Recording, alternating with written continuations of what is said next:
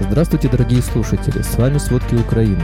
Главные новости о войне России с Украиной за неделю. Уничтоженный командир – это уничтоженная командная связь. Украина заявила о ранениях генералов и гибели девяти человек при ударе по штабу Черноморского флота. Украинские военные прорвали важный рубеж обороны российской армии у Вербового в Запорожской области.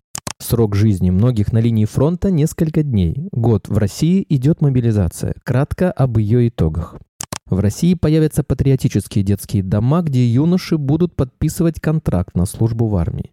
Расходы России на оборону в следующем году вырастут почти на 70%. Россиянам на 20% повысят тарифы на газ, чтобы залатать бюджет «Газпрома». Обо всем подробней. Россия воюет в Украине за полезные ископаемые, которые нужны для зеленой экономики, считают в немецком институте лития. Литий, титан и другие металлы, в том числе редкоземельные, нужны западным странам для декарбонизации своих экономик. Контроль над сырьем, без которого невозможен зеленый переход, расширил бы возможности России для оказания давления на Запад, говорится в статье пяти ведущих специалистов в области геонаук, опубликованной в журнале «Сириус». Авторы подчеркивают, что независимая Украина могла бы стать весомым конкурентом России на рынке сырья и минералов. Более того, присоединившаяся к ЕС Украина превратилась бы со временем в важного стратегического партнера в системе западных экономик. Год в России идет мобилизация. Кратко об ее итогах. Количество людей, которые погибли, до сих пор неизвестно. Зато по косвенным признакам можно подсчитать, скольких забрали на войну. Их около 500 тысяч. Украинская сторона утверждает, что число погибших российских военных с начала войны составило около 275 тысяч. Министерство труда и соцразвития заказало 230 тысяч удостоверений для членов семей погибших ветеранов боевых действий. Кроме того, заказано 757 тысяч удостоверений ветеранов боевых действий. Срок жизни многих на линии фронта несколько дней, подсчитали важные истории. Больше половины мобилизованных погибли в возрасте от 30 до 45 лет. Картополов заявил, что российская система мобилизации будет самой продвинутой в мире. Над этим прямо сейчас активно ведется работа, все идет своим чередом. Погиб мобилизованный отец троих детей, которого обещал вернуть домой губернатор Красноярского края. 42-летнего Дениса Слюсарева мобилизовали из Минусинска. За время службы у него родился третий сын. Супруга Виктория весь год пыталась вернуть мужа домой. Беременная стучалась во все двери, а потом с новорожденным малышом на руках. Даже встречалась лично с новым губернатором региона Михаилом Котюковым. Он обещал женщине помочь вернуть мужа домой. Но это было еще до выборов. В июле волонтеры смогли передать мобилизованному носочки родившегося сына. Сейчас мальчику полгода, но отца он так никогда и не увидит. Денис Слюсарев погиб под обстрелом 14 сентября.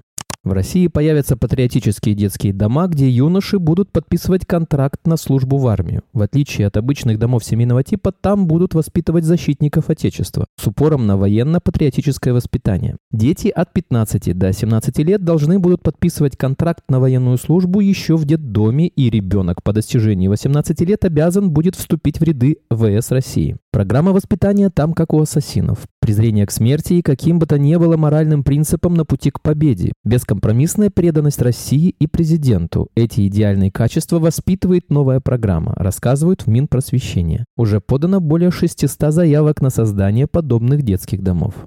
В сети появились первые спутниковые снимки после удара ВСУ по штабу Черноморского флота Российской Федерации в Севастополе. Об этом сообщает Крым Реалии. Сегодня, 23 сентября, издание опубликовало спутниковые снимки из временно оккупированного Севастополя от 21 сентября и 22 сентября. Именно в те дни, когда был нанесен удар по Черноморскому флоту Российской Федерации. На фото можно заметить густой дым и серьезно поврежденное здание. Напомним, 22 сентября в оккупированном Севастополе заявили о ракетном ударе по штабу флота России России во время проведения совещания руководящего состава флота России. Российские телеграм-каналы писали, что по полуострову ударили ракетами «Шторм». Российское Министерство обороны подтвердило удар по штабу флота. Там заявили, что один военнослужащий пропал без вести. Впоследствии вооруженные силы Украины, а также командующие воздушными силами Николай Лещук также официально подтвердили атаку. Операцию назвали «Крабовая ловушка», детали проведения которой станут известны, когда это будет возможно. Результат – десятки погибших и раненых российских военных военных, среди которых высший руководящий состав флота. После ракетного удара погибли 9 человек и еще 16 получили ранения, сообщил руководитель украинской разведки Кирилл Буданов украинской службе «Голоса Америки». По его словам, ранение получил командующий группировкой российских войск на запорожском направлении генерал-полковник Александр Романчук, а также начальник штаба генерал-лейтенант Олег Цеков. Атаки на Крым имеют важное значение для контрнаступления вооруженных сил Украины. Об этом заявил командующий оперативно-стратегической группировкой войск Таврия Александр Тарнавский, информирует CNN. Дезорганизация сил России путем уничтожения командных центров на более высоком уровне приведет к беспорядку на поле боя. Уничтоженный командир – это уничтоженная командная связь. Соответственно, без него нет согласованных действий. Также, по словам Тарнавского, Крым имеет особое значение в этом плане, поскольку именно там сосредоточено много военной техники россиян. Украинские военные прорвали важный рубеж обороны российской армии у Вербового в Запорожской области. Об этом заявил командующий оперативно-стратегической группировкой войск Таврий Александр Тарнавский в интервью CNN. При этом командующий прогнозирует еще больший прорыв в будущем. Накануне стало известно, что в районе Клещеевки Донецкой области продолжаются тяжелые бои ВСУ с армией России. В частности, горячее всего возле железной дороги, по которой происходит поставка российским силам. По состоянию на 23 сентября украинские военные продолжают наступление под двум направлениям фронта. За последние сутки произошло более 30 боевых столкновений. В ночь на субботу 23 сентября Россия атаковала Днепропетровскую область. Об этом сообщает глава Днепропетровской ОВА Сергей Лысак. По его словам, этой ночью в области было шумно. ЧВК «Восток» сбили в небе над Днепропетровщиной 12 БПЛА типа «Шахет». При этом обломки повредили объект критической инфраструктуры в Днепре, в то время как в Новоалександровской общине Днепропетровского района изуродовали две АЗС и светофор. Кроме того, на Марганец Никопольского района россияне сбросили боеприпас с беспилотника. По Красногригорьевской общине били из тяжелой артиллерии. В ночь на субботу 23 сентября россияне нанесли ракетный удар по Одесской области. Атака осуществлялась из Крыма. Об этом во время телемарафона сообщила начальница пресс-центра сил обороны Юга Наталья Гуменюк. По ее словам, две ракеты попали в рекреационную зону Одесской области, но на открытой территории. Критических разрушений нет. Также Гуменюк отметила, что россияне использовали ракеты, которые запустили из берегового комплекса «Бастион». Речь идет о противокорабельных ракетах П-800 «Оникс». В Кременчуге Полтавской области вдвое увеличилось количество пострадавших в результате российской ракетной атаки 22 сентября. Ранения получили 31 человек. Среди них трое детей, 16 человек пришлось госпитализировать, им оказывают помощь медики. Об этом сообщил глава Полтавской ОВА Дмитрий Лунин. Напомним, 22 сентября россияне нанесли ракетные удары по Кременчугу. Одну ракету сбили силы ПВО, однако есть попадание в гражданскую инфраструктуру. Вечером в пятницу 22 сентября в российской Казани прогремел мощный взрыв, после которого возник пожар. Об этом сообщают российские телеграм-каналы. Отмечается, что взрыв в промзоне города прозвучал около полуночи. По словам местных жителей, после взрыва вспыхнул огонь, а потом возник плотный столб дыма. На месте происшествия работают пожарные машины. Позже некоторые каналы сообщили, что инцидент произошел из-за взрыва двигателя фургона, когда водитель его завел. Предварительно жертв в результате ЧП нет. Вооруженные силы Украины получат от канадского правительства новый пакет военной помощи. Об этом сообщил премьер-министр страны Джастин Трюдо во время заседания парламента страны, на котором присутствовал и президент Украины Владимир Зеленский. По словам Трюдо, Канада выделит украинской армии 480 миллионов долларов США в течение трех следующих лет. Часть денег будет направлена на поставку 50 бронированных машин и 50 медицинских автомобилей. Кроме того, Канада направит в Европу инструкторов для F-16 для обучения украинских пилотов и техников, отмечается что Украина получит дополнительную партию танков «Леопард-2» немецкого производства. Их количество журналисты не называют. Также Канада выделит долгосрочный пакет военной помощи, который будет реализовывать в течение нескольких лет. Власти страны планируют ввести новые санкции против Российской Федерации. Президент США Джо Байден на переговорах в Вашингтоне пообещал Владимиру Зеленскому передать Украине дальнобойные ракеты «Атомс». Об этом сообщает NBC News со ссылкой на источники в Белом доме и Конгрессе. Количество ракет не называется, но по данным журналистов речь идет о поставках небольшой партии. Собеседники NBC News не уточнили, когда именно могут быть доставлены ракеты и когда об этом будет объявлено публично. Вместе с тем представитель Конгресса заявил, что американские власти все еще не решили, какой именно тип ракет будет отправлен. С одной боеголовкой или с кассетными боеприпасами.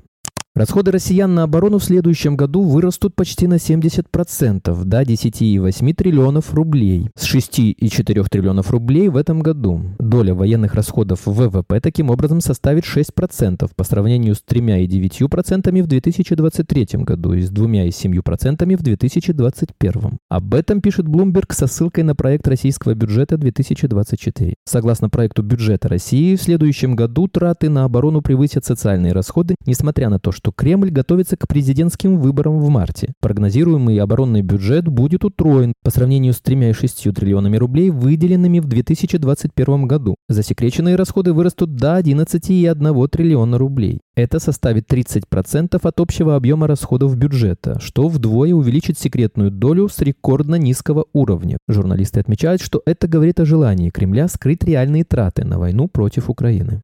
США назначили чиновника, чтобы проверять, как Украина тратит выделенную помощь. Генеральный инспектор Минобороны США Роберт Сторч приступит к работе 18 октября. В сотрудничестве с Госдепартаментом США и надзорными органами он должен контролировать, на что расходуют 13,5 миллиардов долларов помощи, которую уже получил Киев с начала полномасштабного российского вторжения.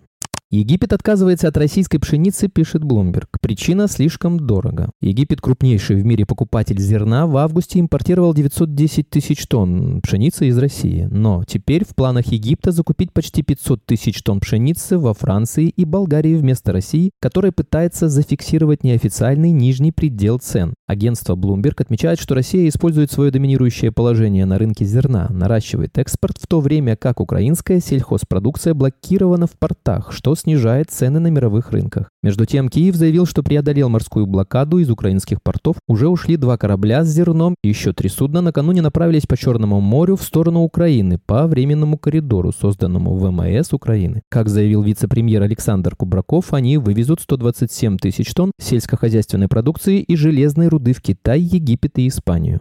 Российские власти готовят рекордное за 11 лет повышение тарифов на газ для граждан, чтобы наполнить бюджет «Газпрома», который потерял три четверти выручки на ключевом европейском рынке. Оптовые тарифы на газ для населения с июля 2024 года будут увеличены на 11,2%, а с июля 2025 года еще на 8,2%, следует из прогноза, который опубликовала Минэкономики. За два года газ подорожает для граждан на 20%, а с начала войны на 34%. Последнее резкое повышение газовых тарифов на 15% за год состоялось в 2013 году, но теперь власти возвращаются к увеличению бремени для потребителей на фоне резкого ухудшения финансового положения «Газпрома». В прошлом году компания продала за рубеж минимальный объем газа с последних лет СССР – 100 миллиардов кубов. А в 2023 году газовый экспорт из России в Европу упал до минимума со второй половины 1970-х годов в 12,1 миллиарда кубов за первое полугодие. Во полугодии 2022 года, когда от российского газа были последовательно отключены почти все европейские страны, «Газпром» получил чистый убыток в размере 1,3 триллионов рублей. В 2023 году компании удалось выйти на прибыль, которая, впрочем, оказалась в пять раз меньше прошлогодней – 296 миллиардов рублей. Запасы наличных на счетах «Газпрома» с начала войны сократились втрое. Спасибо, это были все главные новости о войне России с Украиной к этому часу. Помните, правда существует, а мы стараемся сделать ее доступной. Если вам нравится то, что мы делаем, пожалуйста, поделитесь этим подкастом с друзьями в России. Также, если вы хотели бы помочь нам делать материалы еще более качественными, пожалуйста, оставляйте фидбэк. Это очень важно для нас и для распространения правдивой информации. До встречи.